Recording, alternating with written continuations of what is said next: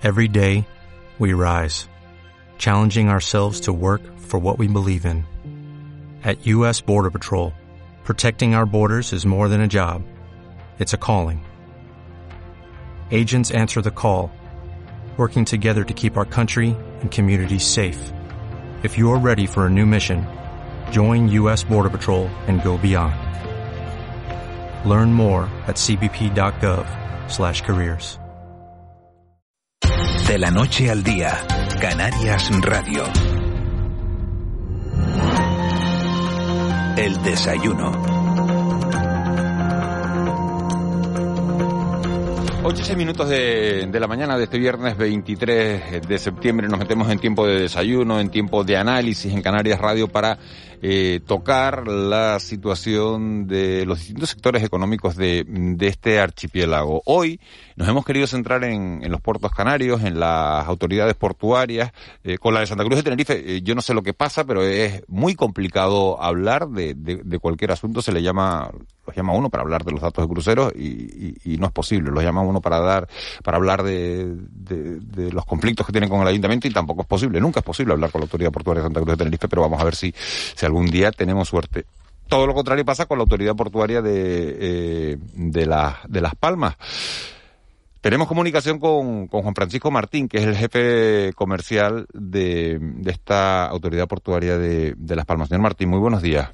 Hola, buenos días. Eh, todos los años en, en octubre empieza la, la temporada de, de, cruceros en, en Canarias. Eh, estamos viendo ya algunos barcos que van llegando a los distintos puertos eh, canarios. ¿Qué previsión hay y qué importancia tiene la llegada de cruceros a las islas en el negocio portuario? Bien, efectivamente, eh, la temporada se inicia tímidamente como el resto de la temporada turística canaria, la temporada alta en septiembre. Y ya, eh, como tú bien dices, ya tenemos algunos barcos. Mañana sábado tenemos uno en Las Palmas, hoy está en Arrecife, etcétera, y ya empiezan los cruceristas a moverse. Eh, el, crucero es una es una de las actividades más uh, turísticas de, Canarias. Hoy en día no es pensable que Canarias crezca en, en alojamiento y en playa y no, no crezca en, en mice o en golf o en, o en cruceros, ¿no? O sea que aportamos en pequeña cantidad, pero aporta, eh, aporta turismo a Canarias, aporta visitantes, aporta gasto turístico, eh, etcétera. Y sobre todo se beneficia de la, de la potentísima infraestructura turística que tiene el archipiélago, en, en, ya sean aeropuertos para utilizar los, los puertos como, como puerto base, o ya sea um, la red de puntos de información turística o la potente eh, flota de, de, autobuses para hacer excursiones, guías, etcétera. Claro, pero se le iba a preguntar, pero los cruceros son negocio para las autoridades portuarias, para los puertos, ¿cuánto dinero dejan en los puertos los, los cruceros? O, o, o, pa, o, para el resto de la industria turística. Eh, para que tengas una idea, eh, nosotros de media estamos entre 200, 300 escalas, Santa Cruz también, uh -huh. y de cruceros, y el puerto tiene 11.000, 12.000 escalas de, de buques. O sea que, eh, anecdótico, en el, en el volumen total portuario como tasas portuarias y como ingresos de la autoridad portuaria. ¿Pero cuánto está... paga un crucero por estar, por estar una, una noche en, en, un puerto canario? Muchos miles de euros. ¿Muchos miles cuántos son? Pues una media entre 5.000 y 10.000.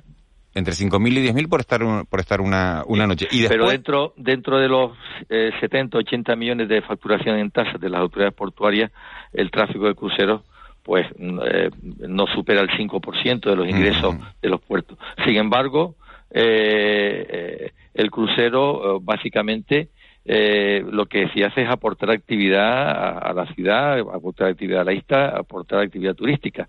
O sea que claro, el, también el crucero... hay que saber Claro, también hay que saber ese dinero dónde va, porque todo el que ha hecho un crucero sabe que en los barcos caben, eh, eh, señor Martín, 3.000, 4.000 o 5.000 personas, de las cuales, cuando el barco está en, en puerto, el 70% se baja a hacer excursiones. ¿El dinero de esas excursiones eh, se lo queda la empresa que la organiza desde el barco o eso tiene una, una repercusión importante eh, eh, en, la, en las agencias y, en las empresas canarias? Bueno, es como toda actividad turística, como bien dices tú, un barco normal, uh, eh, el pasajero todos los días visita una isla y todos los días no sale de excursión. Entonces, efectivamente hay una media entre un tercio que se suele quedar a bordo, porque está cansado del viaje anterior o lo que sea, un tercio se mueve por su cuenta y, un tercio contrata excursiones a través del, buque. Eh, al buque, eh, quien le ofrece las excursiones es un turoperador local. El, buque no es un turoperador.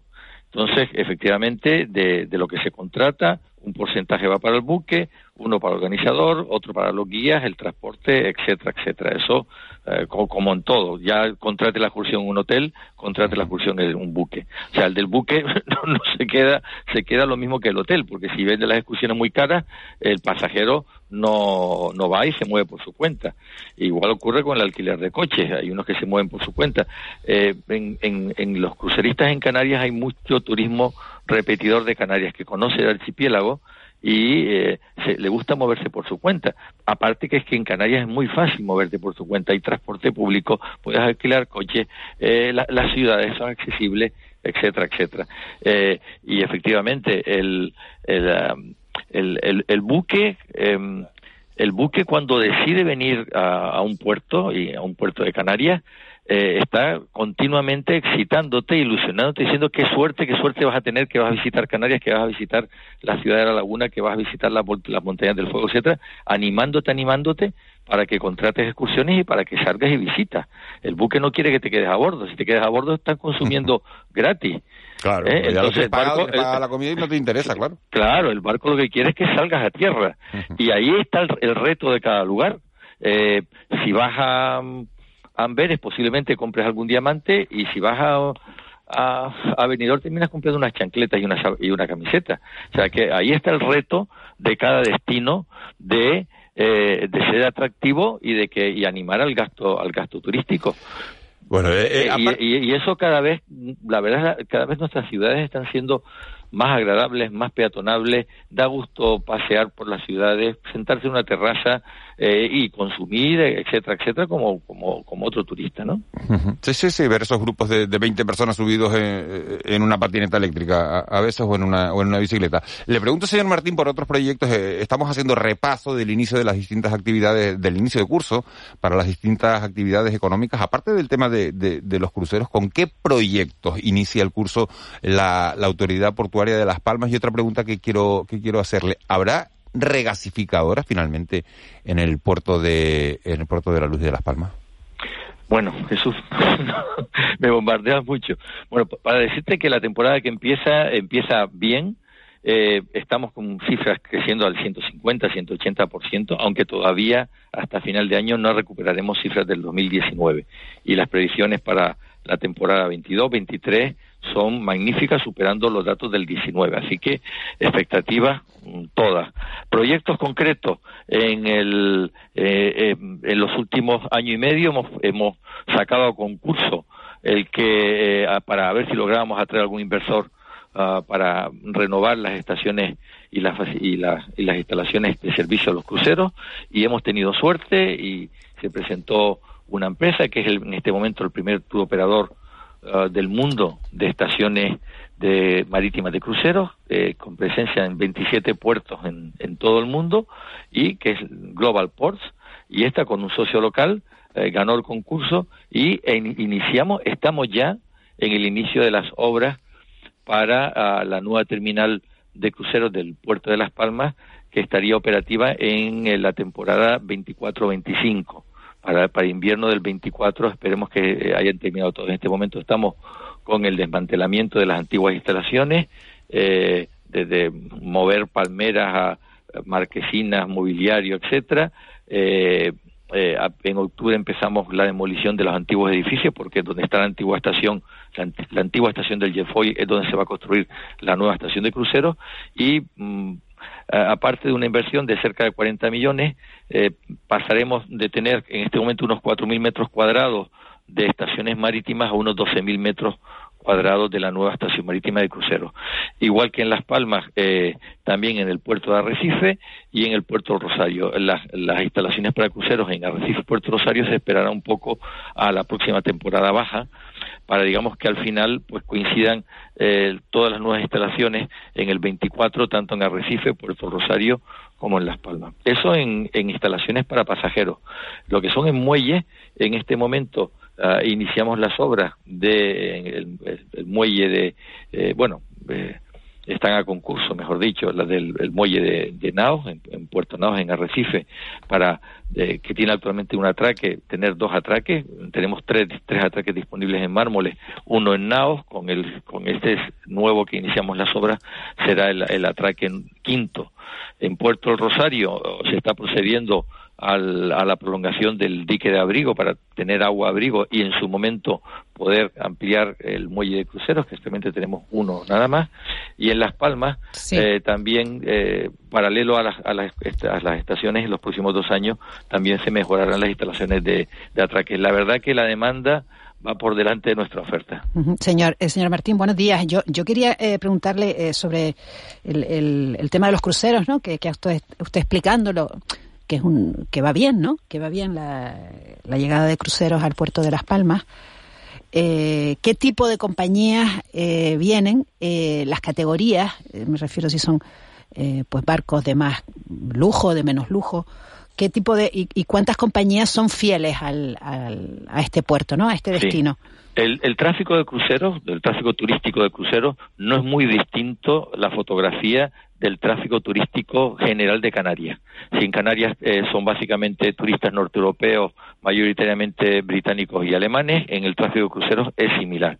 Si la oferta turística de Canarias y la mayor parte del turismo de Canarias es mm, tres estrellas, el de cruceros más o menos, pues también eh, bastante similar. Anecdóticamente, como, como en tierra hay eh, eh, oferta de superlujo y también de, de vez en cuando pues algún crucero de este tipo, pero Canarias no es un mercado de, de superlujo, eh, no, no lo es en su oferta y por lo tanto tampoco vienen ese tipo de, eh, de buques.